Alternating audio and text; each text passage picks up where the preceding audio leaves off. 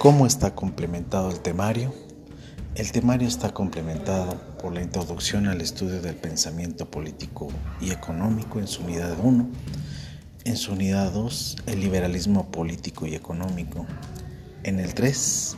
los socialismos, en el 4,